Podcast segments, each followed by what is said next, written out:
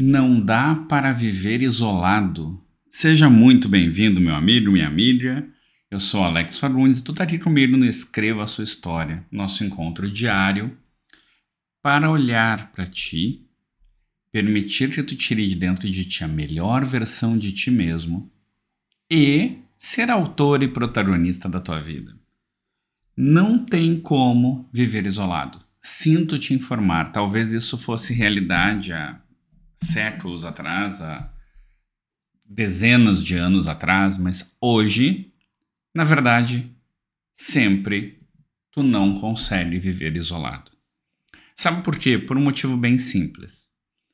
Como já dizia o Aristóteles lá na Grécia Antiga, o homem é um animal social, ou res social, para usar aquela coisa de metido a culto, né? não, mas é. Em latim, animal social é o termo que o. Arist... Latim não, em grego que ele usou. Viu? Já fiz besteira.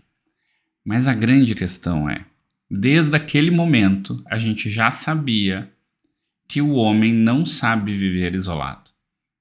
Porque o homem, ele tem necessidades, ele precisa da interação. O Hegel já falava do, da dialética do reconhecimento para que tu te reconheça como um ser, tu precisa ver um igual a ti e ser reconhecido como tal, como igual por ele. Porque senão tu não consegue entender aonde tu termina e onde o outro começa. Sim, vamos lá. A gente se relaciona o tempo todo com o mundo externo.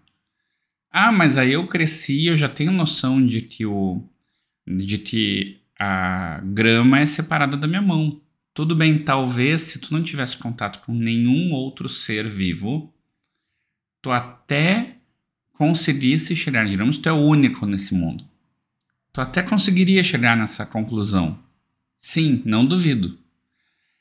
Mas tu ia começar a construir dentro de ti uma percepção de que tudo acontece por tua causa. Tu ia começar a se achar o centro do universo. Sim, porque muito do que a gente tem de visão de mundo, da nossa evolução, quase tudo, na verdade, é devido à linguagem. O fato de nós termos linguagem, da gente se comunicar, interagir, e aí eu vou falar politicamente no sentido de que a gente é um animal político, a gente precisa se relacionar com o social. A gente precisa se relacionar com outros e é isso que a linguagem nos permitiu. Então tu não tem dúvidas do que o outro quer e tu consegue construir noções. E tu constrói a tua noção de identidade a, a partir de alguém que é semelhante. E aí vamos pegar uh, fazendo aquelas comparações para que a gente entenda mais simples. Pensa que a gente está falando de um ser humano que sabe usar roupas, sabe criar equipamentos e um monte de coisa, certo? Se tu não tivesse ninguém em volta, talvez tu nem soubesse que uma máquina era para ser usada.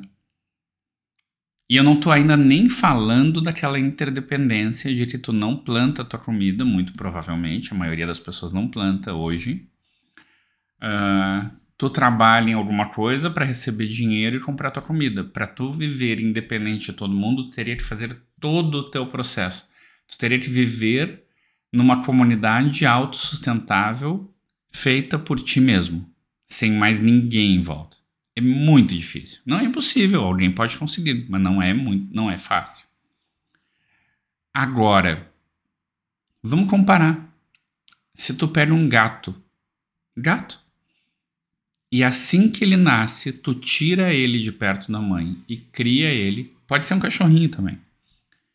E cria ele nos primeiros três meses de vida sem nunca ter visto um gato.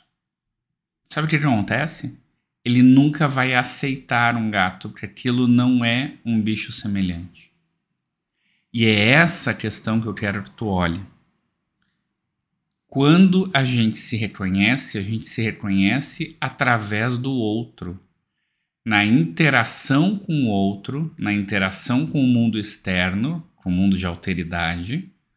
A alteridade não é autoridade, tá? A alteridade é aquela coisa que é, é um conceito de que é o mundo que não é tu, simplificando de novo, tem, é bem mais complexo a questão. Então, quando tu te relaciona com o mundo externo, tu aprende sobre ti. E é só assim que a gente aprende sobre ti. Ah, mas Alex, e se eu for meditar, será que eu não vou conseguir também aprender sobre mim? Vai, mas tem coisas que tu vai precisar em algum momento entrar em contato com o outro para que ele te mostre os teus problemas. Não é à toa que todo relacionamento é um espelho, porque é a pessoa mais próxima que não vai sair de perto de ti e aí as brigas começam, os estresses, porque tu enxerga os teus problemas no outro, ou o outro aponta os teus problemas. E se tu fosse uma pessoa que não tivesse nenhum contato humano, não tivesse problema com alimentação, plantasse a tua alimentação, tivesse totalmente separado de tudo, talvez se tu meditasse, eu não sei se tu ia conseguir entender a ti mesmo. Porque talvez tu nem tivesse linguagem para entender o que é ser tu mesmo. Entende como muitas das coisas que a gente tem na nossa vida, das coisas que a gente entende sobre quem a gente é, dependem inclusive da linguagem? Tenta entender. E aí eu vou te botar isso como desafio até o próximo encontro. Tenta entender quem tu é sem usar linguagem. Sério, tenta é quase impossível. Que a gente não sabe lidar sem linguagem, porque sem a linguagem a gente não tem um monte de questões da cognição, de interpretação, e talvez seja até muito difícil para nós entender o que seria alguém sem linguagem. Então não vamos entrar nessa paranoia e dar uma pensada sobre isso. Como a gente não consegue viver isolado, e isso não é ruim. Só que tu precisa entender que tu também precisa do outro e que é nessa interação com o outro que tu vai olhar e crescer e aprender sobre ti mesmo.